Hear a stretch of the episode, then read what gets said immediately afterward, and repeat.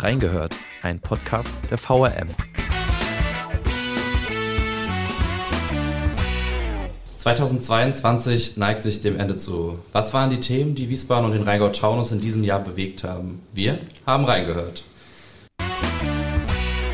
Gute zusammen bei reingehört der letzten Folge in diesem Jahr, in der wir das Jahr 2022 für Wiesbaden und Umgebung einmal Revue passieren lassen.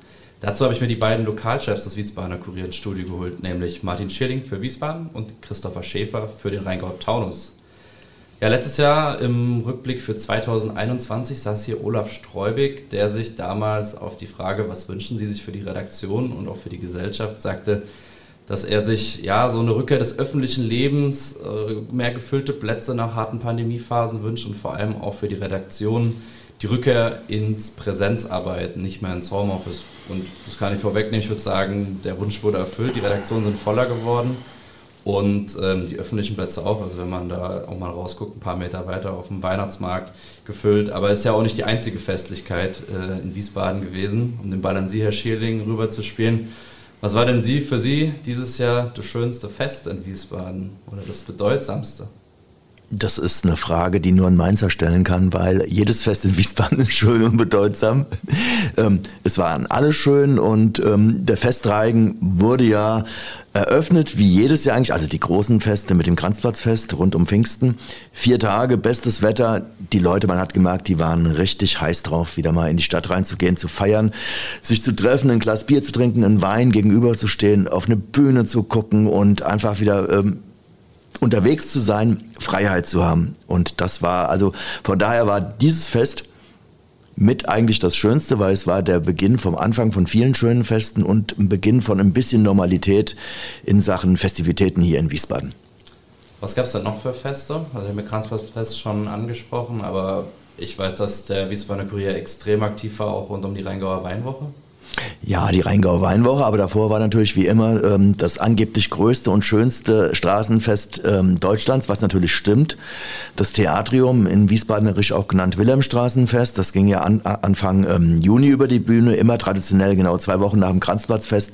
Und auch da hat man schon gesehen, es war wieder knallevoll, auch wenn ein bisschen weniger Händler waren ähm, als in den vergangenen Jahren. Auch auf dem Kunsthandwerkermarkt war weniger los, aber das ist eben Pandemie geschuldet. Viele waren vorsichtig, man wusste nicht genau, was kommt. Anmeldungen sind äh, schlecht gelaufen und aber im Prinzip ging es dann wieder so richtig fett ab. Zwei Tage wurde auf der Rue gefeiert. Ohne Ende, die war wieder knallevoll und ähm, es war einfach nur klasse. Und was Sie eben schon angesprochen haben, das Weinfest, eher gesagt die Rheingauer Weinwoche. Der Wiesbadener sagt Weinfest. Richtig heißt natürlich Rheingauer Weinwoche. Warum Rheingauer Weinwoche? Rheingauer Weinwoche deswegen, weil nur Rheingauer Weine ausgeschenkt werden. Es gibt eine einzige Ausnahme. Das ist der jeweilige Partnerschaftsstand der Stadt Wiesbaden. Das war in diesem Jahr Bordeaux, was sehr gut war, weil die hatten einen sehr leckeren Rotwein vor Ort. Aber auch das Fest ging knallemäßig ab bis zum geht nicht mehr. Da kann ich einhaken an der Stelle, denn ähm, Stichwort Wein. Ich war auch auf dem Erdbeerfest in Erbach und da wird traditionell immer die Erdbeerbohle ausgeschenkt. Ähm, da steht gar nicht der Wein im Mittelpunkt, aber ich kann nur sagen, die Leute da haben gefeiert bis in die Nacht. Es war die Hölle los. Das Ganze gilt auch für das äh, Lindenfest in Geisenheim, wo ich war. Kaum ein Durchkommen und zog sich fort bis nach Idstein, bis zum Weihnachtsmarkt. Ein ganzes Wochenende lang kaum ein Durchkommen. Also die Leute hatten wirklich Nachholbedarf. Die Leute wollen Weihnachten, die wollen auch äh, Weinfeste feiern und ähm, was ich noch ergänzen kann zu diesem Jahr im Rheingau-Taunus-Kreis, wir haben auch ähm, 50 Jahre Jubiläum mancher Gemeinden gefeiert. Taunusstein zum Beispiel hat ein ganzes Wochenende Anfang Juli gefeiert. Das war schon was Besonderes. Manche Gemeinden etwas kleinere mit Festakten. Und ähm, das Idsteiner Jazzfest war auch wieder da, nach zwei Jahren Pause. Vier Bühnen immerhin, abgespeckte Form, aber immer noch äh, stattlich und ich hoff, erhoffe mir fürs nächste Jahr, dass es dann auch wieder voll losgeht. Ja, ich dort. denke, dass, dass die Feste im nächsten Jahr auf jeden Fall noch mal mehr besucht werden. Ich glaube, ein paar waren noch ein bisschen vorsichtig, gerade so im Frühsommer. Ähm, aber ich glaube auch jetzt in den Zeiten, das ist für viele wichtig, sich abzulenken, weil man hat so viele schwierige Themen und da kommen wir auch gleich auf das, das erste Thema, was uns oder auch ein Thema, was uns früh in dem Jahr beschäftigt hat, sowohl in Wiesbaden als auch im Rheingau-Taunus, nämlich der Krieg in der Ukraine, als er Ende Februar ausgebrochen ist, hatte das ja auch Auswirkungen für uns, obwohl wir kilometerweit entfernt von Kiew und den ganzen Orten waren. Und zwar kamen ja extrem viele ukrainische Flüchtlinge auch hierhin, sowohl nach Wiesbaden als auch in den Rheingau-Taunus. Ähm, Herr Schäfer, was hat es denn für die Redaktion bei Ihnen bedeutet? Wie sind Sie damit umgegangen? Ja, ganz konkret ähm, könnte ich dazu anmerken, dass es natürlich für uns alle auch ein Schock war, wie für, wie für alle Menschen, auch in der Redaktion. Wir hatten uns kurz vorher überlegt, dass wir eine Serie machen wollen zum Thema Energiewende.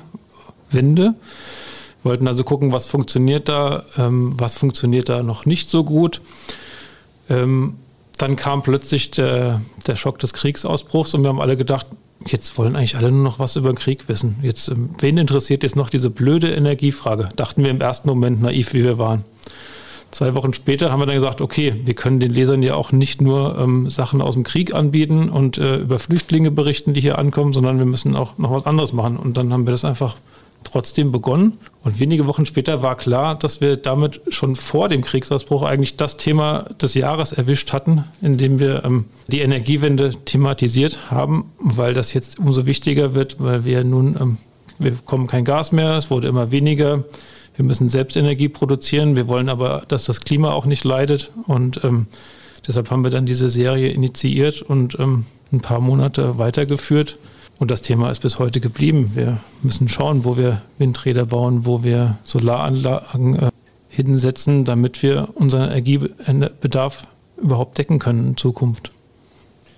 Ja, da werden wir später auch nochmal drüber sprechen. Vor allem über die Energieserie ist ja auch spannend zu hören, dass das ja auch eine Frage ist, dass man nicht nur negative Themen den Leserinnen und Lesern bietet und auch schaut, was kann man da für ein vielfältiges Angebot auch packen. Dann, äh, ich fand nochmal, um da vielleicht noch eine persönliche Note von mir noch reinzubringen, ich war ja zu der Zeit auch in Itstein aktiv und habe für die Itsteiner Zeitung geschrieben und da habe ich dann auch über eine Familie, ein Pärchen aus der Ukraine, das aber hier schon länger lebt, geschrieben, die unheimlich große Hilfsaktionen organisiert haben, wirklich auch viral ging. Äh, da waren irgendwann in dieser Telegram-Gruppe, glaube ich, über 600 Helferinnen und Helfer, die geholfen haben, die LKWs vollzupacken, die dann an die polnisch-ukrainische Grenze gefahren sind und und und auch Spendensammlungen im Ort. Also die Hilfsbereitschaft war riesig. Ich glaube, das Thema hier ist ein bisschen abgeebbt, oder? Also ja, beim Thema Flüchtlinge haben wir, glaube ich, jetzt das Problem, wo sind die richtigen Unterkünfte, gerade wo es so klein ist, aber glaube ich auch nochmal ein extra Thema für einen eigenen Podcast. Herr Schilling, ballern Sie nach Wiesbaden rüber gespielt. Wie war das bei Ihnen mit der Aufnahme ukrainischer Flüchtlinge? Großes Thema oder kleines Thema? Das war ein Riesenthema überhaupt, als es kam, als die ganzen Flüchtlinge kamen. Es hat äh, Wiesbaden überrollt und auch die Hilfsbereitschaft der Wiesbadener war unglaublich. Ähm, es ist ja mehr als die Hälfte aller ukrainischen Flüchtlinge erstmal privat untergekommen, gar nicht irgendwie in öffentlichen Einrichtungen, sondern bei Freunden, Bekannten, wie auch immer. Da wurden riesige Hilfsaktionen, wie der Christopher eben schon sagte. Auch, auch von Wiesbaden gingen natürlich unzählige LKWs, Hilfstransporte Richtung Grenze los. Das war schon gigantisch. Also das war eine, eine riesige Hilfsbereitschaft und es war auch anders als zur Flüchtlingskrise 2015, 2016. Das muss man schon sagen. Also das war, es war mehr persönliche Emotionalität, glaube ich, bei den Wiesbadenern hier als, als seinerzeit. Und ähm, es hing vielleicht auch damit zusammen, dass es es so nah war im Prinzip quasi direkt um die Ecke, dass man es sehen konnte. Das betrifft uns ja auch direkt. Dann ist Polen direkt nebendran, wie auch immer. Also der Krieg war ja nicht irgendwie tausende Kilometer entfernt, sondern ein paar hundert Kilometer entfernt oder ist ein paar hundert Kilometer entfernt. Und auch das, was an die Flüchtlinge, die kamen, waren eben auch anders. Es waren eben überwiegend ähm, Frauen mit Kindern und ältere Männer. Und das macht eben schon einen Unterschied in der Wahrnehmung der Menschen, ob da jetzt äh, sehr viele junge Männer gekommen sind, wie 2015, 2016, oder jetzt hauptsächlich Familien. Und das war eben, es war irre. Also die, die Hilfsbereitschaft war extrem groß in Wiesbaden. Ja, ich erinnere mich auch an den Diskurs da um Flüchtlinge zweiter Klasse, der ja dann auch Richtig. wurde. Darauf spielen Sie ja auch Genau, an. ja. Aber das ist natürlich Quatsch. Es gibt keine Flüchtlinge erster oder zweiter Klasse. Aber man muss, darf auch die Augen nicht davor verschließen, wie die Menschen das wahrnehmen. Und es war eben eine andere Wahrnehmung. Und ähm, ich glaube, bis heute ist die Wahrnehmung auch eine andere. Obwohl, ähm, also die Unterkünfte, Wiesbaden war auch sehr, sehr gut aufgestellt und hat auch aus, den, aus der ersten Flüchtlingskrise auch gelernt Also das, was man daraus mitnehmen konnte, wurde jetzt eben extrem gut umgesetzt. Also in Wiesbaden gibt es derzeit kein wirkliches Problem der Unterbringung von Flüchtlingen. Ich war im März auch bei der Aufnahme der Flüchtlinge in Heidenroth-Kemel. Die Gemeinde im Untertaunus mit ihren 19 Ortsteilen hat ja eine Partnerschaft, nicht Städtepartnerschaft, aber sowas ähnliches ähm, mit einem Bezirk in der Ukraine. Und ähm, dann kam im März, April war das, glaube ich, kam dann ein Bus voller Flüchtlinge an. Da hatten sich Familien aus allen Ortsteilen bereit erklärt, jemanden aufzunehmen. Und dann kamen die da an mit Hunden und mit Tieren und mit Kindern. Und das waren wirklich an der, das war in Kemel an der Römerhalle. Das waren wirklich bewegende Momente, wie die da reinkamen und die Leute haben sich in die Arme genommen und jetzt seid ihr in Sicherheit und man hat sich gefragt, wie das sein kann, nur weil ein Diktator da mit einem Krieg loslegt und ein anderes Volk ähm, terrorisiert, dass dann plötzlich hier Menschen äh, über hunderte Kilometer mit Bussen ähm, hinfahren müssen. Wahnsinn. Also es war wirklich emotional und aber gleichzeitig schön zu sehen, wie die gerne die Menschen, die anderen Menschen aufgenommen haben. Ja, viele tragische Einzelschicksale, aber Sie haben es angesprochen. Ähm, ich würde sagen, das habe ich ein bisschen mitbekommen in den Artikeln, die ich gelesen habe, dass das ja auch für die Tafeln letztendlich eine größere Auswirkung hatte und dass ja jetzt die Tafeln auch ein größeres Thema in der Redaktion weiterhin ist, allein durch ähm, Inflation, alles wird teurer, auch mit der Energiekrise, dass Tafeln momentan ja extrem an ihre Grenze gehen. In Wiesbaden ist das ja auch so, Herr Schering. Ne? In Wiesbaden ist das auch so, das ist eigentlich überall so, dass die Tafeln an ihre Grenze gehen. Das ist eine Kombination, wie Sie schon richtig sagten, aus... Ähm, der allgemeinen Situation, dass die Energie teurer wird, dass das ganze Leben teurer wird, Inflation, was viele Menschen, die eh schon quasi äh, wenig Geld hatten, jetzt äh, in richtige Probleme bekommen und zum anderen eben auch durch äh, Flüchtlinge, die natürlich auch nicht so gut situiert sind und so gut äh, ähm, äh, so viel Geld haben, die dann eben auch auf die Tafeln zurückgreifen. Und auch da muss man sagen, egal in welche Richtung, ist die Hilfsbereitschaft der Wiesbadener extrem groß. Es wird privates Geld gespendet, es wird Lebensmittel werden gespendet, also das ist unglaublich und, und trotzdem geraten die Tafeln an ihre Grenzen. Sie können den Bedarf nicht mehr decken. Das ist einfach eine physische Grenze, die da ist. Ja, es gibt nicht genügend Personal und es gibt dann auch nicht mehr genügend Sachen, die zur Verfügung gestellt werden. Und das ist ein großes Problem, was uns ganz bestimmt auch noch einige Zeit lang beschäftigen wird. Und das hat jetzt nichts rein mit der Ukraine-Krise zu tun, sondern es ist auch ein Problem hier insgesamt in der Gesellschaft, dass es sehr viele arme Menschen gibt oder die in der jetzigen Situation sich vieles nicht mehr erlauben können und äh, sparen müssen und auch dann äh, an ihre Grenzen kommen und auch wirklich nichts zu essen haben. Es wäre auch übrigens ein Thema für einen eigenen Podcast. Das sehe ich ähnlich. Ähm, Im Vorfeld haben Sie ja auch gesagt, nicht nur Tafeln haben Probleme, sondern auch Tierheime momentan. Ne? Tierheime, haben, Tierheime haben auch Probleme, weil das schlägt natürlich dann durch, wenn ich ähm, wenig Geld habe und, und habe dann trotzdem noch ein Haustier. Das muss ich auch versorgen.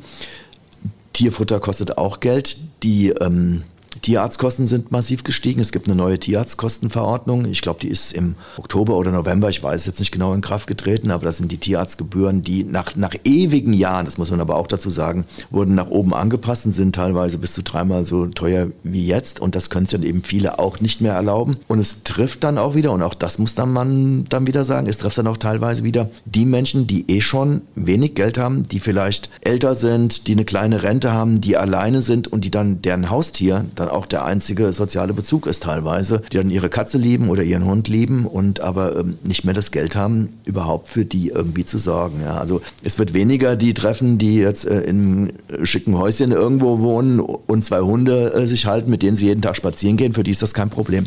Gerade so die, die nein, Rentner ist jetzt der falsche Ausdruck, aber Menschen, die, die, die, die Tiere auch quasi für den sozialen Kontakt haben und wenig Geld haben, die trifft es extrem hart. Und das ist, glaube ich, eine ganz schlimme Situation. Ja, definitiv. Das Thema ist riesig. Ich hatte mir auch im Vorfeld schon Gedanken gemacht, ob man das Thema Energiekrise auch nochmal als eigenes Thema hier mit reinnimmt. Aber ich finde, es hat so viele Dimensionen und Sie haben jetzt da auch zu dem Thema Energiekrise und Inflation schon auch zwei Aspekte genannt.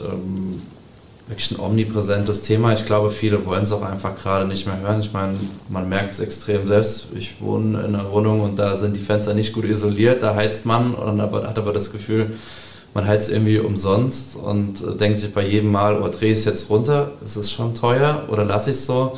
Das ist ein Thema, was glaube ich, jeden Menschen beschäftigt und dementsprechend ja auch äh, alltäglich in der Zeitung seinen Platz findet. Ne? Das beschäftigt viele, ja, das ist richtig. Und es ist auch gut, dass es einen beschäftigt. Man sollte auch das Augenmerk drauf haben und nicht unnötig verschwenden. Aber auf der anderen Seite muss man auch sehen, glaube ich persönlich, dass viele Menschen es, es wirklich satt haben, einfach nur von Krise zu Krise zu gehen und ähm, auch mal einfach Lust auf Entspannung haben und mal, mal ein bisschen lockerer zu sein. Ja, und das sieht man auch jetzt auf dem Sternschnuppenmarkt in Wiesbaden. Ja, das Ding ist knallevoll, die Preise sind teuer.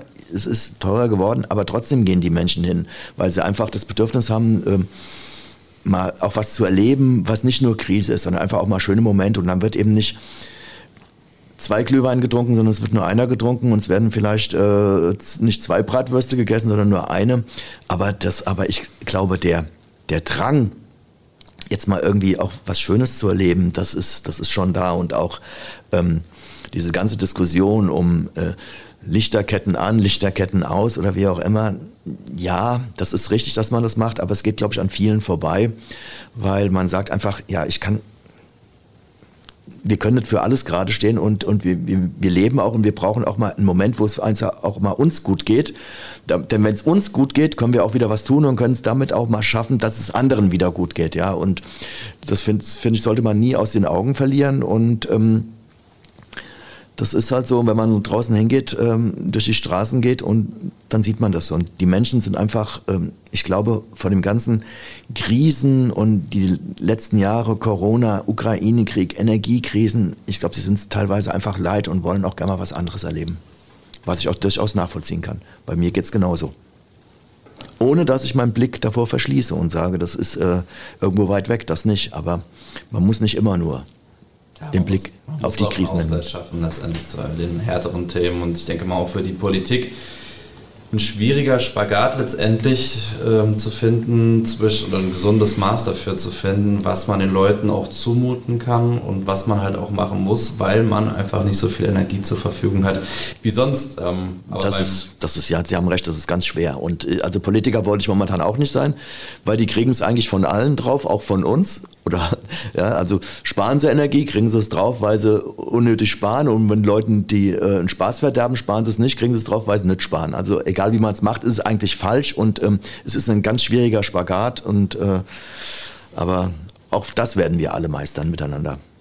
Apropos Politik, ähm, da kommen wir auch schon zum nächsten Thema. Hat jetzt nichts mehr mit der Ukraine, mit der Energiekrise zu tun sondern ein reines Rheingau-Taunus-Thema, nämlich das nächstes Jahr ansteht, aber wir reden trotzdem, weil es auch jetzt schon die Redaktion betrifft, nämlich die Landratswahl, die im März im Rheingau-Taunus ansteht. Herr Schäfer, wie laufen da die Vorbereitungen, wie beschäftigt das aktuell die Redakteure in, in, in ihrem Alltag? Ja, natürlich bereiten wir uns jetzt schon auf die Wahl vor. Die steht immerhin am 12. März schon an. Das ist in wenigen Wochen. Der Wahlkampf ist, läuft auf vollen Touren. Wir haben erstmal, also im Juni hatte ja Landrat Frank Kilian, der keiner Partei angehört, ähm, angekündigt, nicht mehr kandidieren zu wollen. Daraufhin ging das Gerangel los, weil dann haben sich erst die Parteien entschieden, wen schicken wir in Rennen. Lohnt es sich, gegen einen Amtsinhaber ins Rennen zu gehen? Ähm, ähm, hätten die meisten wahrscheinlich mit Nein beantwortet und so mit trat der Amtsinhaber nicht an. Also lief es jetzt so und das ist für die Wähler auch ganz gut dass die Parteien, ähm, kann man schon sagen, Schwergewichte äh, ins Rennen schicken. Mit Sandro Zehner, Bürgermeister von Taunusstein, dort äußerst beliebt und ähm, ihm werden gute Chancen ausgerechnet, weil er eben auch ähm, viel in der Öffentlichkeit auftritt, weil er sich einen Namen gemacht hat in vielen Jahren als ähm, Bürgermeister der größten Stadt im Rheingau-Taunus-Kreis. Er hat einen Gegenkandidaten bekommen, auch ein Mann, auch aus Taunusstein, auch nicht ganz unbekannt. Gerade ganz im Gegenteil, er war Bundestagsabgeordneter, acht Jahre für die SPD, Martin Rabanus. Noch ein Politprofi kann man sagen. Ähm, dazu ähm, kriegen wir zwei Menschen aus Eltville, die antreten. Einmal Sigrid Hansen von den Grünen, eine, ähm, eine Seiteneinsteigerin. Sie arbeitet im Moment beim Ersatzverband der Krankenkassen, beim Verband der Ersatzkassen, bitte rausschneiden. ähm, ja, also man hat eine Frau aus dem Rheingau dagegen, zwei Männer aus dem Untertaunus und dazu ähm, hat die AfD auch noch ein Angebot gemacht. Sie schickt äh, Frank Grobe, den Landtagsabgeordneten, ebenfalls aus Eltville, in die Kandidatur und ähm, ja, wir haben alle Kandidaten vorgestellt. Wir haben allen die Möglichkeit gegeben, auch äh, im Video auf der Homepage schon mal zu sagen, was sie sich so vorstellen für ihren Wahlkampf, für ihre Kandidatur. Und der Wähler hat jetzt wirklich die Qual der Wahl. Vier Leute und finde ich richtig interessant und das wird eine spannende Geschichte bis dahin. War das für Sie überraschend, dass Kilian gesagt hat, er tritt nicht nochmal an? Das hat niemand gewusst und es hat alle überrascht. Es war auf keinen Fall absehbar, weil er einfach so ein, so ein Profi ist, aber auch einer, der seine Grenzen einschätzen kann. Und er hat dann gesagt, ähm, ich glaube, es waren 80 Stunden über den Daumen gepeilt pro Woche. Das kann ich in ein paar Jahren vielleicht nicht mehr. Und so ehrlich will ich den Wählerinnen und Wählern gegenüber sein, dass ich dann sage, nee, komm, eine ganze Periode, Wahlperiode schaffe ich vielleicht nicht mehr. Und ähm, aber bis zuletzt haben wohl alle gedacht, er macht noch weiter, weil er eben so, so ein Profi ist und äh, stets und stetig im Einsatz von äh, Lorch bis nach Waldems. Also der war wirklich ständig unterwegs und Wahnsinn, was der geleistet hat, gerade in der Pandemie, als äh, dann auch noch das Amt des Gesundheitsdezernenten übernommen hat. Großen Respekt und deswegen hat er auch ähm, von all den anderen Parteien im Kreistag einen Riesenrespekt dafür gezollt bekommen, weil er eben so viel unterwegs war, so engagiert war und alles ähm, Persönliche quasi unten angestellt hat. Ja, das ist so schön, wie es der Christopher erzählt, was da Spannendes im Rheingau-Taunus-Kreis im nächsten Jahr ansteht. So rein offiziell als Wahlen haben wir es natürlich in Wiesbaden nicht. Klar, es gibt die Landtagswahl, die ist, äh, ich glaube, für irgendwann Oktober oder Mitte Oktober ist die angesetzt, aber der Termin steht noch nicht genau fest. Mitte Oktober dürfte es irgendwann sein. Aber das betrifft ja den Rheingau-Taunus-Kreis genauso wie Wiesbaden. Ähm, ansonsten gibt es in Wiesbaden einige Entscheidungen, die anstehen, die aber aufgrund der Situation entstanden sind, die sich in den letzten anderthalb Jahren eigentlich entwickelt hat. Die begann mit der Kommunalwahl 2021 im März und ist jetzt äh, in diesem Jahr gegipfelt dann in der Kooperation nur zum Hintergrund, es gab damals äh, nach der Wahl gab es keine klaren Mehrheitsverhältnisse in Wiesbaden. Die CDU hätte gerne mit den Grünen weitergemacht und die Grünen hätten gerne mit der SPD gemacht und mit der Linken wahrscheinlich und die haben sich alle irgendwie so ein bisschen aneinander gekettet, die Grüne mit der FD, äh, die, die, die CDU mit der FDP, die SPD mit den Grünen und mit den Linken und dann war da irgendwann dieser Weg für eine, eine, eine, eine Zusammenarbeit zwischen den Großen eigentlich vorbei und man sondierte dann auch im Wiesbaden Wiesbadener Rathaus so ein bisschen und da zeichnen sich schon diese Kooperation, die wir heute haben, ab, nämlich SPD, Grüne, Linke und Volt. Das ist das sogenannte Viererbündnis, die keine Koalition haben, sondern eine Kooperation. Das muss man ganz klar unterscheiden. Ähm, das heißt, sie werden auch bei ganz bestimmten Sachthemen, haben die auch vereinbart, dass sie unterschiedlich abstimmen können wie sie es jetzt auch schon mal gemacht haben bei der ähm, Grundstücksvergabe, bei Grundstücksankäufen. Äh, das kann immer wieder passieren, da müssen Mehrheiten gesucht werden, aber grundsätzlich sind diese vier sich einig und haben insgesamt 41 Stimmen im Stadtparlament. Äh, SPD und Grüne ähm, gleich viel und zweitstärkste Fraktion oder drittstärkste, wie man es nehmen will, sind dann die Linken und die Volt hat drei Sitze, die Linken haben fünf Sitze. Ähm, und die haben im Prinzip ihre Zusammenarbeit im letzten Jahr schon vor dem Haushalt begonnen und haben diesen gemeinsam auf den Weg gebracht und haben das dann fortgesetzt im Jahr 2022 in diesem und haben dann im Sommer eine Kooperationsvereinbarung abgeschlossen. Und im Zuge dieser Kooperationsvereinbarung gab es auch oder gibt es noch einige Umstrukturieren im Rathaus. Da kommen wir gleich auch noch drauf. Ähm, Wer da mehr Details dazu haben will, zu den Kooperationsverhandlungen, wie es dazu gab, dazu gab es auch eine eigene Reingehört-Folge. Wer sich dafür interessiert, einfach in die Shownotes scrollen. Ich packe das genauso wie die anderen Reingehört-Folgen, die Einzelfolgen zu den Themen, über die wir heute sprechen, packe ich alle in die Shownotes, könnt ihr nochmal reinlesen bzw. reinhören. Aber Kooperation, da möchte ich nochmal nachhaken, denn zum Beispiel größere Projekte wie der Sportpark Rheinhöhe oder Valhalla haben die Kooperation ja beschäftigt. Ähm, wie ist denn da der aktuelle Stand? Der aktuelle Stand ist der, dass sie die drei Großprojekte durchbringen werden. Das ist, wie Sie schon sagten, einmal der Sportplatz Rheinhöhe mit ungefähr 98,5 Millionen Euro. Nicht Sportplatz, Sportpark Rheinhöhe, Halle und Schwimmbad. Das ist die Sanierung des Valhallas mit ungefähr 30 Millionen und die Rathaussanierung. Die große Lösung, die gefunden wurde, ist eine energetische Sanierung mit Überdachung des Innenhofs mit Glas für insgesamt 76 Millionen. Also rund 200 Millionen haben die Kooperationspartner da auf den Weg gebracht, was jetzt umgesetzt wird in den nächsten Jahren. Und ähm, das ist schon eine ganz erkleckliche Summe. Da geht es schon einigermaßen voran, das muss man schon sagen. Also da wird, da wird Dampf gemacht. Was sind denn aus Ihrer Sicht so die größten Problemfelder oder Sorgen der Politik, worüber Sie sich kümmern müssen, jetzt in, im nächsten Jahr auch oder gerade? Das ist ganz schwer zu sagen. Also momentan ist man ja dabei, ähm, die äh, Schul-, Kita-Landschaft. Äh, es geht um, um, Personalengpässe, dass die behoben werden müssen. Ein ganz großes Thema wird das Ostfeld sein, wobei das wird sehr spannend werden. Weiter ist sich auch die Kooperation nicht einig. Die CDU als Nicht-Kooperation will es eigentlich, die FDP will es eigentlich auch, ähm, die SPD will es auch, die Grünen sind so lala, die Linke will es nicht. Also das wird sehr spannend. Da wird bei der Realisierung des Ostfelds, also des Baugebiets hinten ähm, zwischen Erbenheim, Kastell, hinten in der Ecke, ähm, das wird nicht gehen, ohne dass man da kompromissbereit ist. Und auch aus Grund, aufgrund dieser Differenzen, die man dort hat innerhalb der Kooperation, ist das eigentlich auch dieses Thema niemals in irgendeinem Vertrag festgelegt worden, sondern es ist komplett offen. Das wird spannend, das zu sehen, was da passiert. Ähm, aus meiner Sicht, äh, wenn Sie mich jetzt persönlich fragen, ich glaube, was ein Thema ist, was in den nächsten Jahren stark aufschlagen wird. Auch das ist jetzt kein Rückblick im Sinne, aber es ist ein, ein Zukunftsblick. Ich glaube, dass durch die Überalterung der Gesellschaft, durch die Jahrgänge, also mein Jahrgang auch, ich bin ein geburtenstarker Jahrgang, die jetzt demnächst irgendwann in den nächsten Jahren in Rente gehen werden, die älter gehen werden, wird eine ganz große Herausforderung der Zukunft wird sein, ähm, entsprechende Plätze für ältere Menschen anzubieten, den Lebensraum und Lebensformen anzubieten, neue Wohnformen, Heime, egal wie, für, für alle äh, quasi Ausprägung des Alters, von topfit bis bettlägerig weil das wird ein Riesenthema sein. Momentan liegt der Fokus auf Jung und Familien, was auch in Ordnung ist, aber das ist momentan, glaube ich, noch nicht so wirklich ins Bewusstsein der Politik gerückt.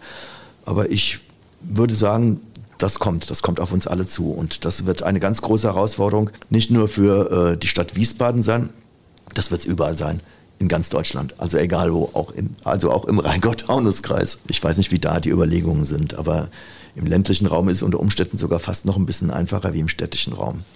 Weitere große Herausforderung wird natürlich die, ähm, die Wohnungsnot sein, auch die, die, die Baupreise oder die Eigentumspreise hier in Wiesbaden, Mietpreise, das schießt ja gigantisch in die Höhe. Ja. Das ist ja für, für Normalmenschen kaum noch zu bezahlen und äh, was natürlich dann auch eine soziale Kluft erzeugt.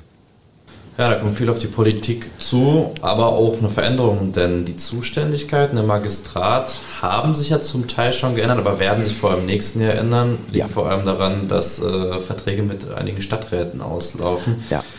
Haben Sie auch schon angeteasert, dass da ein bisschen was im Magistrat sich ändert in den Dezernaten, aber was konkret kommt darauf zu? Was konkret kommt, die Kooperation hat vereinbart einen neuen Dezernatszuschnitt das heißt, der Oliver Franz, Dr. Oliver Franz, momentan noch Gesundheitsdezernent, nur noch Gesundheitsdezernent und für die Ordnung zuständig, wird im nächsten Jahr, äh, läuft seine Amtszeit ab.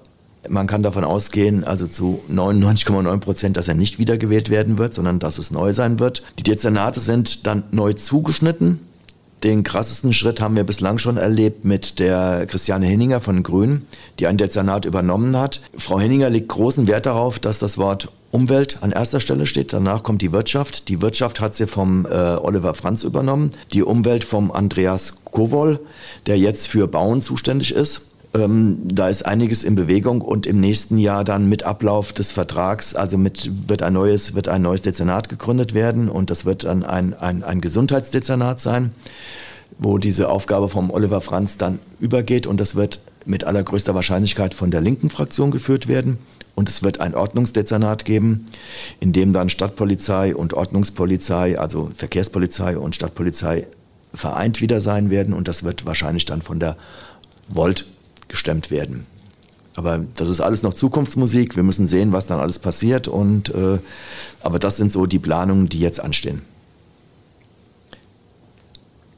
Wobei noch eine Geschichte ist, ich weiß nicht, ob Sie das dann wollen, ob wir dann auf das andere Thema schon überlenken.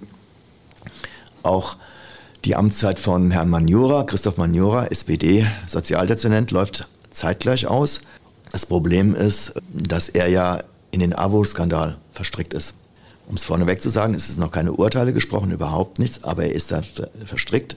Es wurde Anklage von der Staatsanwaltschaft erhoben wegen, ich muss es genau gucken, was was, ähm, Beihilfe zur Untreue.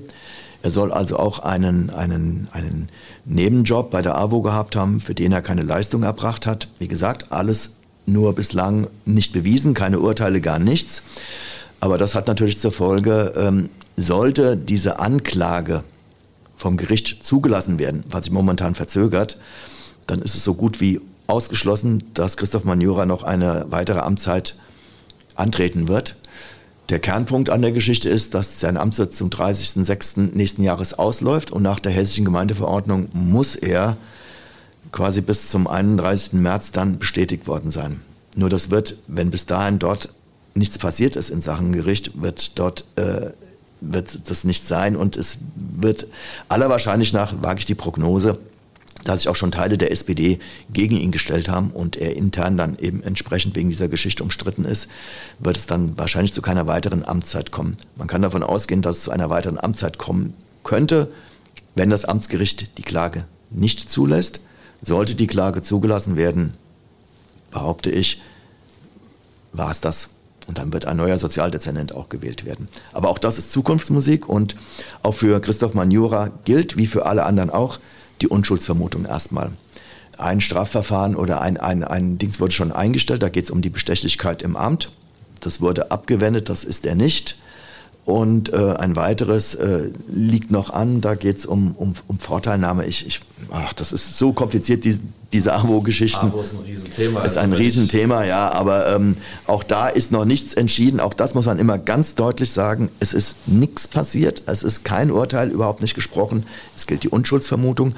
Aber das ist jetzt der Sachverhalt, wie er sich darstellt. Und das könnte eben für Christoph Maniora eben diese Verzögerung jetzt bei dem bei Gericht wegen Überlastung, wegen Arbeitsüberlastung des Gerichts, das, damit wird es begründet, könnte eben dazu führen, dass dort eher eine Entscheidung fallen wird, die äh, jenseits des, der Anschuldigung oder wie auch immer sein wird, weil die werden ihn ganz bestimmt nicht wieder wählen, wenn das alles noch in der Schwebe ist.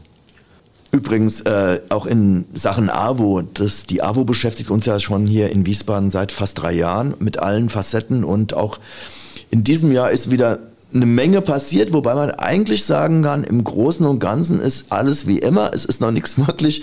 Es gibt ein paar Urteile, die gesprochen wurden, aber die großen Sachen stehen alle noch aus. Äh, auch hier gibt es noch keine Entscheidung. Es gibt Vertagungen, wie auch immer. Zum Beispiel, äh, es gibt zwar eine Gerichtsentscheidung über den Doktortitel vom Jürgen Richter, dass der unrechtmäßig ist, aber das wurde angefochten von Herrn Richter.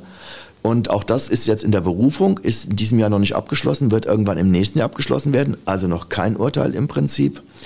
Ähm, genauso ähm, gibt es verschiedenste Strafverfahren gegen Hannelore Richter, Jürgen Richter, Panagiotis Trianfilidis und Kerstin Böttger-Kepler, äh, ähm, Protagonisten der Abodings. Das sind alles Sachen, die irgendwann im nächsten Jahr aufgegriffen werden. Auch da gilt erstmal Unschuldsvermutung es ist noch nichts passiert, es sind keine Urteile gesprochen, gar nichts. Das wird uns weiter beschäftigen.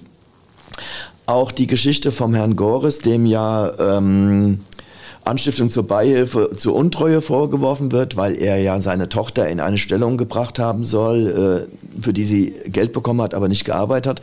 Auch dieser Prozess ist momentan am Laufen, ist noch keine Entscheidung gefallen. Also ähm, es ist alles hinher. Selbst im Frankfurter Prozess um den OB Feldmann ähm, ist zwar äh, die Forderung der Staatsanwaltschaft nach einer Geldstrafe bekannt, aber auch dort ist kein Urteil gesprochen. Auch das wartet noch auf sich. Es gibt einige Urteile, äh, die, von die ich mal ganz kurz rekapitulieren kann. Ähm, wo wirklich schon was gesprochen wurde. Die Melanie Roth, das ist eine Frankfurter Immobilienmaklerin und ehemalige äh, und Frau des ehemaligen Frankfurter Avokita-Leiters, ist zu 116.000 Euro wegen eines Scheinarbeitsverhältnisses bei der AWO Wiesbaden verurteilt worden. Das Urteil ist rechtskräftig. Es gibt eine Urteil gegen den Klaus Roth, ihren Ehemann, der zu 82.000 Euro verurteilt wurde, war ja unberechtigte Nutzung von drei Dienstfahrzeugen. Und es gibt ein Urteil äh, gegen die ähm, Schwiegertochter des Ehepaars Richter, die ein Darlehen von 37.000 Euro nicht zurückgezahlt hat. Diese Urteile gibt's. Ansonsten, wie gesagt, ist dort alles noch im im Entstehen oder wie auch immer voll im Dings. Es sollte vieles, vieles sollte jetzt schon Ende dieses Jahres abgeschlossen sein. Vieles hat sich verzögert. Wir müssen warten. Ähm, es gibt aber auch ein Urteil pro der Beschuldigten. Zum Beispiel hatte die AWO in Frankfurt auf 1,6 Millionen Euro Schadenersatz geklagt gegen verschiedenste Protagonisten. Dieses ähm, Urteil wurde vom äh, Gericht in Frankfurt niedergeschlagen. Das gibt nichts. Und es gibt auch noch ähm, zahlreiche Schadensersatzfragen äh, des Insolvenzverwalters hier in Wiesbaden, äh, die alle auch noch ausstehen. Da geht es um insgesamt 50, rund 50 Mini-Arbeitjobs auch da ist alles noch im Schwange. Mit den Mini-Arbeitsjobs in Frankfurt zusammen kommt man da auf über 100 Sachen, die noch anstehen. Also wie gesagt, ein riesen, ein riesen Prozess, ein, ein, ein Riesenskandal, eine Riesengeschichte, die uns bestimmt auch noch im Jahr 2023 erheblich beschäftigen wird. AWO ist jetzt generell schon ein Thema, was, glaube ich, es gab zuletzt in Teil 7, es gab in diesem Jahr aber auch Teil 6. Ich habe vorher nochmal geschaut, das sind auch die Folgen, die von unseren Hörerinnen und Hörern am meisten gehört worden sind die die Leute immer noch bewegen. Und das ist ja, wie Sie gesagt haben, krass verstrickt. Es gibt äh, den Prozess um Wolfgang Gores. Es gab jetzt die Prozesse aber auch um die Richters, aber auch um den OB Feldmann. Ähm, Manjura haben Sie angesprochen, wo es noch nicht zu einem Prozess kam und unklar ist, ob es überhaupt dazu kommt. Da werden wir auf jeden Fall im nächsten Jahr nochmal weiter darüber berichten. Wenn euch die Teile 7 und 6 jetzt auch interessieren, zu den jüngsten Prozessen und all dem, was in diesem Jahr passiert ist, auch das könnt ihr erfinden, einfach in den Show Notes. Dahinter lege ich die Folgen. Ähm, aber ich würde nochmal gerne den Bogen spannen zurück zu den Themen der Politik, denn, Herr Schäfer, Sie haben es ja vorhin von Rheingau Taunus auch schon angesprochen, ähm, Energiewende, Energieserie ist ein Riesenthema gewesen. Sie hatten ihre Energieserie geplant, dann ist die Ukraine-Krise reingeswitcht. Ich weiß, dass ich da auch mal einen Artikel selbst drüber geschrieben und da stand ich auf einmal ähm, mitten im Rheingau-Taunus in einem Feld, habe mit einer ganz jungen Familie gesprochen, die darunter gelitten hat, dass die Zuschüsse gestrichen wurde für energieeffizientes Bauen. Die standen auf einmal da. Das, Robert Habeck war ganz frisch im Amt, musste verkünden, so muss man es ja sagen, musste, weil kein Geld mehr da war. Er musste sagen, dass die, die Gelder gestrichen werden und dementsprechend auch für viele Leute dann kein Geld mehr da war, die gerade eigentlich dabei waren, energieeffizient zu bauen, sich ihren Traum vom eigenen Eigenheim auch letztendlich zu realisieren.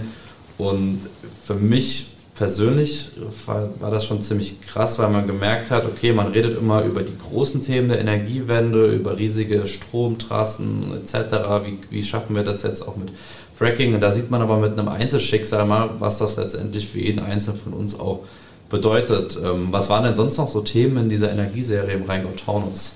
Ja, wir haben uns natürlich ähm, auch mit der großen Frage beschäftigt, wo wird denn überhaupt noch ein Windrad gebaut bei uns? Wir haben äh, seit 2014 in Heidenroth ähm, einen großen Windpark. Wir haben in Hohenstein ein paar Windräder, aber an vielen Stellen äh, des Untertaunes, aber auch des Rheingaus äh, läuft einfach gar nichts. Im Rheingau nicht, weil dort immer wieder gesagt wurde, unsere schöne Kulturregion, unsere Touristenregion, da darf das nicht sein. Und diese gefühlte Mehrheitsmeinung, die hat auch viele davon abgehalten, sich dafür einzusetzen, ähm, dass dort Windräder gebaut werden. Das hat sich nach Februar, also im März nach Kriegsbeginn, deutlich gewandelt. Die ähm, meisten Leute denken, glaube ich, wir müssen eben überall was tun, können nicht sagen, die im Wald da hinten können ja gerade mal ähm, uns die Windenergie liefern und wir behalten unsere schöne Kulturregion, sage ich jetzt mal so flapsig daher. Deswegen ähm, haben sich jetzt auch, ähm, hat sich eine Kampagne Wir für Windkraft im Rheingau gegründet. Die haben mehr als 500 Unterstützer.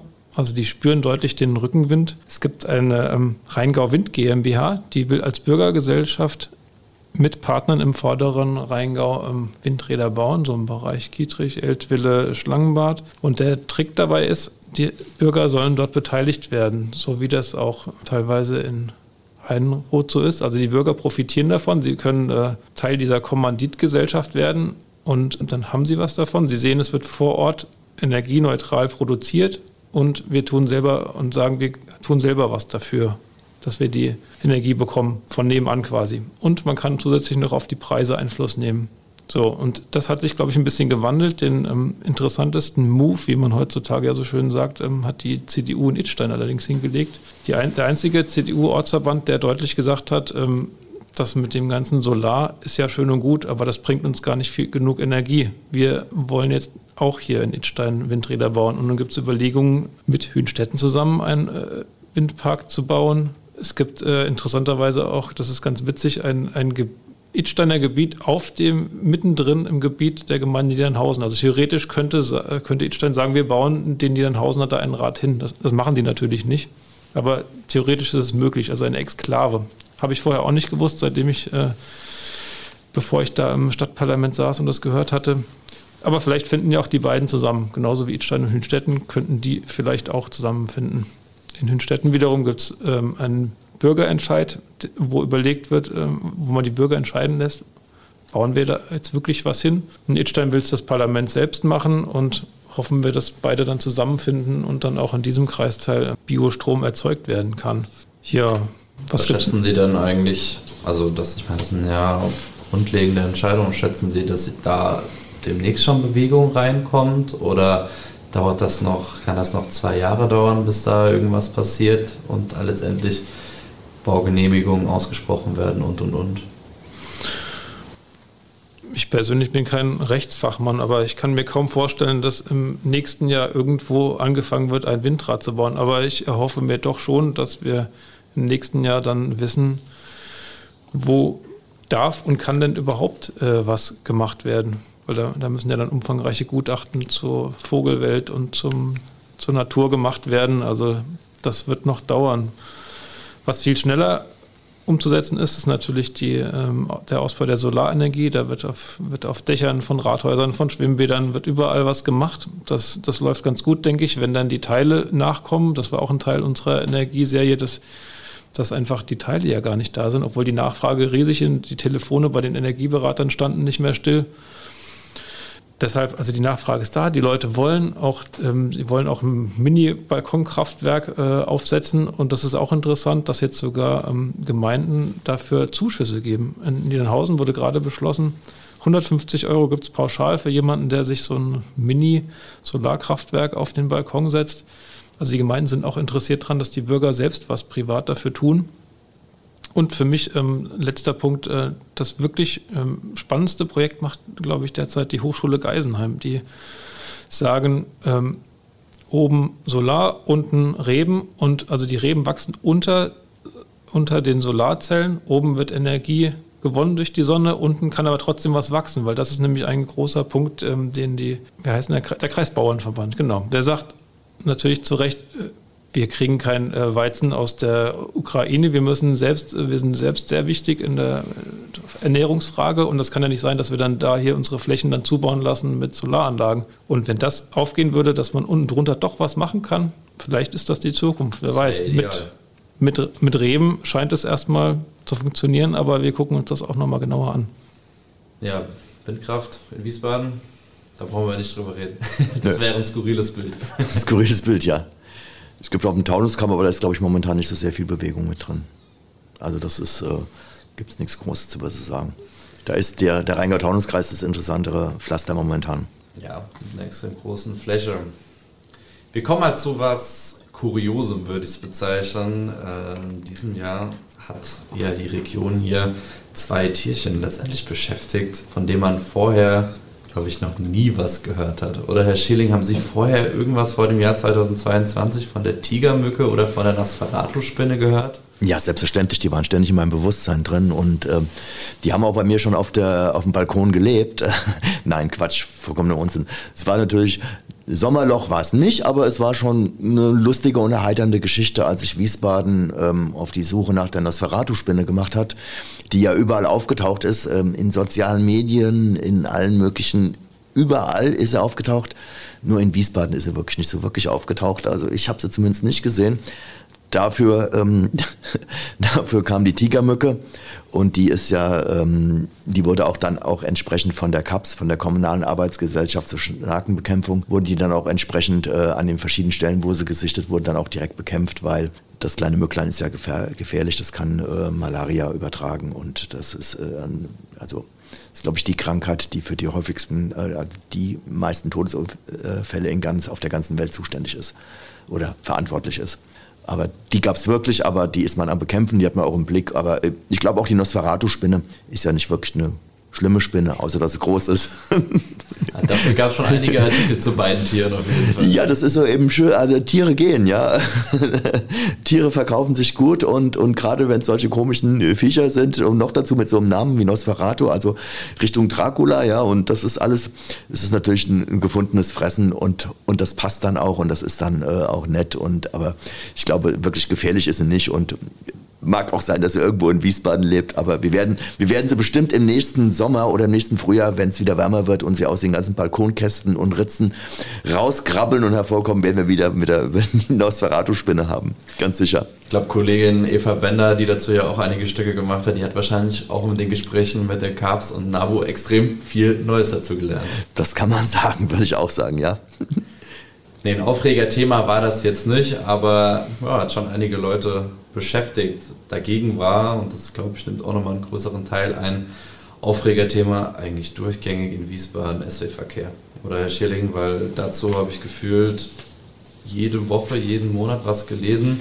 Jetzt zuletzt eben auch durch, den, durch die Fahrplanreduzierung, dass in Wiesbaden immer noch nach dem Ferienfahrplan gefahren wird, weil nicht genügend Fahrer zur Verfügung steht. Ständig ja. Leute schreiben, dass Busse ausfallen oder verspätet sind, gar nicht ja, kommen. Ist das ist richtig, ja. SW-Verkehr ist eben auch ein Thema, ähm, was so wirklich an die Menschen rangeht, weil es betrifft wirklich jeden. Ja. Also ähm, Politik kann man machen, dann ist manchmal ist es weit weg, dann interessiert es einen so nicht so wirklich. Aber wenn der Bus nicht kommt, weil man da steht, dann ist man selbst betroffen und dann ist das ein Thema. Und das war eben in diesem Jahr extrem. Es fing eben an durch, äh, sage ich mal, ich behaupte jetzt mal nicht unbedingt durch SW verschuldet, weil es gab eben einen krassen Fahrermangel, ja, und das war durch äh, Corona und Krankmeldungen und auch immer, und den konnte man eben nicht ausgleichen. Und äh, Fahrer sind auch abgewandert nach Rheinhessen rüber, Richtung ähm, Bad Kreuznach oder Alzer, ich weiß nicht mehr genau. Das konnte man eben nicht mehr kompensieren und dann ist man eben dazu übergegangen. Als erst hat man einen Notfahrplan erstellt Ab März war das, glaube ich, dass man einige Linien eingestellt hat. Äh, zum Beispiel Linie 2 ist da nicht mehr gefahren. Und es eskalierte dann immer mehr und mehr und äh, führte dann dazu, dass man sich dann irgendwann entschlossen hat von Seiten von SW, dass man sagt, wir fahren jetzt nur noch nach dem Samstagsfahrplan. Der wird bis heute gefahren und der wird auch noch mindestens bis März nächsten Jahres so gefahren, weil so lange äh, gilt er noch. Der übliche Fahrplanwechsel Anfang Dezember, also jetzt, ist weggefallen weil es auch äh, äh, keinen Sinn macht. Es gibt nicht mehr Fahrer und es wird auch nicht mit mehr, wird auch nicht mit mehr Fahrern gerechnet. Und man wird eben sehen, wie man da im nächsten Jahr vorangeht und wie man es versucht, auf die, auf die, auf die richtige Schiene zu bringen. Und das ist natürlich auch ein Thema, was auch den Rheingau-Taunus-Kreis betrifft, weil ähm, Wiesbaden und der Rheingau-Taunus-Kreis sind natürlich extrem eng verbandelt mit dem öffentlichen Personennahverkehr. Ähm, Inwieweit es jetzt bei euch mit den Bussen, die anderen Gesellschaften aussieht, kann ich jetzt nicht wirklich sagen. Aber SW-Verkehr war eben wirklich gebeutelt davon. Es hat eben, also auch Schulkinder, Schulbusse sind ausgefallen, also wirklich richtig krass. Also das Grundproblem, dass zu wenig Busfahrer da sind, das betrifft, glaube ich, alle. Ganz Deutschland, alle, ja. Alle in Deutschland. Wobei die Situation bei uns im Kreis natürlich eine ganz andere ist, weil wir keinen SW-Verkehr haben. Wir haben eine Rheingau-Taunus-Verkehrsgesellschaft, die hat aber keine eigenen Fahrer, die hat auch keine eigenen Busse, sondern die bestellt nur andere Firmen und vergibt Aufträge dann für so und so viele Jahre. Und da hatten wir jetzt ähm, zum 11.12. einen wirklichen Fahrplanwechsel. Da wurde ähm, ich muss über den Daumen gepeilt, würde ich jetzt mal sagen, 50 bis 60 Prozent der Strecken neu vergeben. Also der größte Wechsel seit vielen, vielen Jahren, weil das mit der Nassauischen Verkehrsgesellschaft, den hat man das angelastet, dass die das nicht mehr hinbekommen haben in den letzten Monaten. Da gab es Fahrtausfälle von über 50 Prozent an manchen Strecken. Ja, nun haben sie neue Gesellschaften, aber es holpert jetzt auch. Es ist zu früh jetzt ähm, zu sagen, das ist jetzt alles auch nicht besser als vorher Wir müssen dem Ganzen erstmal eine Chance geben, aber die RTV ist mächtig am Strampeln. Wir haben Beschwerden, kriegen wir aus verschiedenen Kreisteilen. Die Schulbusse in Abergen kommen nicht. In Idstein das Rufbussystem ähm, funktioniert nicht so, wie es soll. Die Grünen haben da schon Beschwerde eingelegt in Idstein. Wir müssen gucken, aber die Schuldfrage ist eben schwierig zu klären, weil wir haben nicht nur im Busbereich einfach einen gravierenden Mangel an Fachkräften, muss mal sehen, was daraus wird. Das Problem bleibt. Wir wollen alle äh, schön, dass alles klimaneutral wird, dass wir alle mehr Bus fahren, weniger Auto, aber es ist de facto gar nicht möglich im Moment. Ja, also das schafft man halt auch wenig Anreize für die Bürger, letztendlich auch vom Auto wegzukommen und auf die öffentlichen Verkehrsmittel umzusteigen, weil wer möchte ständig im, verspätet irgendwo ankommen. Noch dazu ist es auch echt teuer, muss man noch dazu sagen. Also Bahnpreise. Ich glaube, ich habe letztens Preise gesehen von Mainz nach Köln, da hat eine einfache Fahrt 72 Euro gekostet und da fragt man sich, wer soll das sich leisten und so ist es ja auch hier im Stadtverkehr. Ich glaube, eine Einzelfahrkarte kostet irgendwie 3,20 Euro, irgend sowas und das ist ja, das sind Preise, die jetzt nicht dazu anlocken, vom Auto auf den Bus umzusteigen und das 9-Euro-Ticket hat ja gezeigt, dass die Leute da insgesamt schon was mit anfangen können. Die Busse waren schon voller, gerade am Anfang. Da haben auch viele gab es auch viele Schreiben von Lesern, die meinen, oh, die Busse sind hier so voll, die, wir bräuchten eigentlich mehr Busse für, den, für so viel Fahrgastaufkommen, was natürlich nicht möglich war. Aber ja, 9-Euro-Ticket war ja auch ein großes Thema dieses Jahr, Herr Schilling. Ne? Es war ein Riesenthema und es ist in Wiesbaden auch gut gelaufen. Die Umsetzung war gut, man hat es direkt am Automat bekommen. Also kann man nicht meckern. Äh, es, die Busse waren auch gut voll. Aber es wurde eben alles überschattet im Prinzip durch diese ähm, SW-Verkehr hat 750 Fahrer ungefähr und im Sommer haben allein 130 gefehlt durch Krankheit. Ja, also das ist, ähm, das war, ist natürlich dann krass, ja. Und das hat dann eben diese eben zur Folge, was wir eben gesagt haben, also Krankheit und abgewandert, hat eben zur Folge, was wir eben gesagt haben, dass eben extrem viele Busse ausgefallen sind. Und das äh, erhöht natürlich nicht die Attraktivität des öffentlichen Personennahverkehrs. Da fragt man sich schon, fahre ich jetzt Bus oder fahre ich nicht Bus, wenn man an die Haltestelle kommt und die elektronische Anzeige zeigt, von fünf Bussen vier äh, Fahrt entfällt, ja. Das ist keine Werbung. Aber wie der Herr Schäfer schon sagte, das ist jetzt kein hausgemachtes Problem von SW in dem Sinne erstmal, sondern das ist ein Problem, was bundesweit aufschlägt und es betrifft auch nicht nur den RTV, es betrifft auch den gesamten RMV, das ist ja die Übergeschichte, auch mit SW und RTV. Ja, das ist auch da gibt es Zugführermangel und bis zum geht nicht mehr. Ja, auch da fallen die S-Bahnen aus. Also das ist jetzt nichts Hausgemachtes. Ich habe da sehr ungute Erfahrungen gemacht, was die S-Bahn angeht, gerade zwischen ähm, Frankfurter Flughafen und Wiesbaden. Ähm, ein Beispiel aus dem Oktober. Ich kam aus dem Urlaub Samstagabend zurück. Ähm, und da stand dann auf meiner RMV-App, dass von, von drei Bahnen zwei schon mal gar nicht fahren. Eine Linie kann nicht bedient werden, weil ähm, im Stellwerk Bischofsheim, glaube ich, ähm, herrscht Personalmangel. So stand das da sogar in der App drin. Also das habe ich auch gesehen. Zwischen Landeshauptstadt und, Fl und Flughafen Frankfurt, äh, mit der, mit der größte in Europa, gibt es nur noch eine S-Bahn. Davon fallen welche aus. Dann kommt man abends an mit, mit drei Koffern und Familie. Dann steht ähm, nach dem Eintrachtspiel alles voller Fans. Feierpublikum, was zwischen Frankfurt, Mainz, Wiesbaden unterwegs ist. Und dann sitzt man da in einer vollen S-Bahn, die ja sowieso nicht nach Fahrplan fährt. Da fragt man sich schon, ähm, wo sind wir mittlerweile gelandet? Und wie soll das noch weitergehen? Also das ist ja nun wirklich nicht auf dem Land. Ich spreche sonst für den Rheingau-Taunus-Kreis, aber da mitten in der Metropolregion und kaum was fährt. Da müssen sich mal Leute wirklich Gedanken machen, wie das besser werden soll. Ja, es wird spannend zu sehen sein, ob die Probleme kurzfristig gelöst werden, auch gerade mit den Busproblemen hier, wie schnell man auch wieder in Wiesbaden zu dem normalen Fahrplan kommt. Mit Blick auf 2023 haben wir ja auch schon über die Landratswahl im Rheingau-Taunus und letztendlich die Energiewende gesprochen, im Großen und im Kleinen. Gibt es sonst Themen, die wichtig werden im Rheingau-Taunus und Wiesbaden 2023? Also, also Themen, die im nächsten Jahr wichtig werden, sind eigentlich die Themen, die aus 2022 fortgeschrieben werden. Ja? Also ich denke mal, dass uns weiterhin auch noch Corona beschäftigen wird. Das ist noch nicht durch, bin ich ziemlich sicher nicht mal so krass, aber äh, es wird trotzdem noch ein Thema sein. Was ein Thema sein wird, weiterhin, glaube ich, ganz sicherlich, ist der Fachkräftemangel auf allen Ebenen. Ich glaube, ähm, die Geschichten in Sachen Wohnungsbau, Stadtentwicklung wird uns äh, wird ein ganz großes Thema werden. Energie auf jeden Fall. Wie kann eine Energiewende gelingen? Äh, kann die überhaupt gelingen? Können wir uns umstellen? Die ganzen Aspekte, ähm, das wird sein. Ich weiß nicht, also da wage ich jetzt überhaupt keine Prognose, inwieweit der Ukraine-Krieg uns noch im nächsten Jahr weiter beschäftigen wird. Das äh, kann ich überhaupt nicht einschätzen, wie da die Entwicklung sein wird. Ansonsten Wohnen, ja, was ich eben schon mal sagte. Und das, was ich schon sagte, was so ein bisschen ein Herzensthema von mir ist, worauf ich immer gerne den Blick lenke, ist eben auch, wie geht's weiter mit den, ich sage in Anführungsstrichen, nicht das nicht respektierlich gemeint, mit den Alten. Weil das wird ein Thema sein, was die Gemeinden und Städte, egal wo, richtig treffen wird. Bin ich mir ziemlich sicher. Und damit ist natürlich auch dann eben auch die Gesundheitsfrage, Krankenhäuser, medizinische Versorgung, dieser ganze Komplex ist, ist damit verbunden. Aus meiner Sicht würde ich sagen, dass vieles was uns hier lokal beschäftigt, auf jeden Fall ähm, Auswirkungen sein werden von dem, wie es in der Ukraine weitergeht, die Preisentwicklung, die Energiefrage, all das. Zum Beispiel wird gerade auch der Kreishaushalt äh, verschoben, weil man gar nicht genau weiß, wie viele Zuweisungen kommen denn von wo und woher. Es, es gibt viele Unklarheiten, was, wo der Bund erstmal entscheiden muss und der Bund wiederum muss gucken, wie die Weltlage ist. Und das alles wird sich dann erst auswirken. Was grundsätzlich bleibt, hatten wir ja schon besprochen, und hat äh, Martin auch schon gesagt, ist der Fachkräftemangel. Betrifft die Busse. Wir werden sehen Anfang Januar, ob die Schüler zu den Schulen kommen. Das ist erstmal das Allerwichtigste.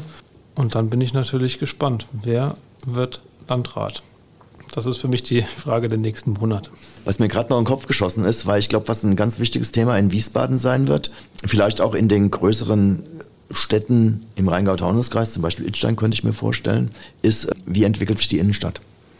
Also das wird, ein, das wird 100% ein Thema hier in Wiesbaden werden. Wie mache ich die Innenstadt attraktiv? Geschäfte sterben oder kein Geschäfte sterben? Wie muss eine Innenstadt aufgestellt sein? Mehr Gastronomie, mehr Grün, rein Lebensraum Innenstadt unter diesem äh, Schlagwort. Wie entwickeln sich die ganzen Paketdienste, der Online-Versand? Wie entwickeln sich Fachgeschäfte? Also das wird ein riesiges Brett sein, was da zu bohren gilt. Und das liegt ja in Wiesbaden bei der Frau Henninger. Das wird also ein, ein, also ein, ein ganz, ganz großes Thema, ja. Folge mit Julia Ennerton dazu. Ja mit so den ganzen Leerständen, weil Laden die zu groß sind. Da haben wir Galeria Kaufhof, die eventuell schließen hier auch in Wiesbaden.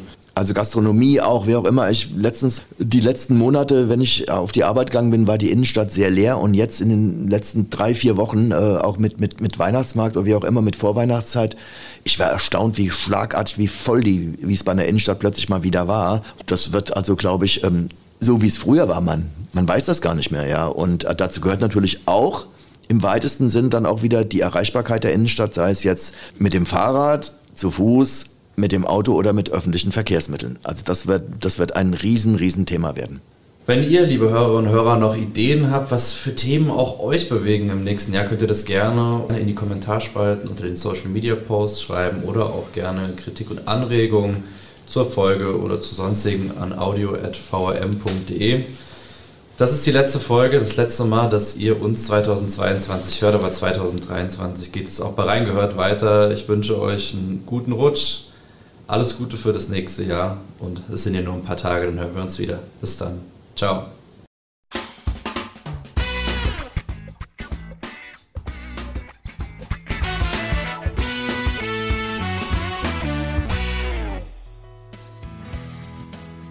Reingehört ist eine Produktion der VRM von Allgemeiner Zeitung, Wiesbadener Kurier, Echo Online und Mittelhessen.de. Redaktion und Produktion die VolontärInnen der VRM. Ihr erreicht uns per Mail an audio.vrm.de.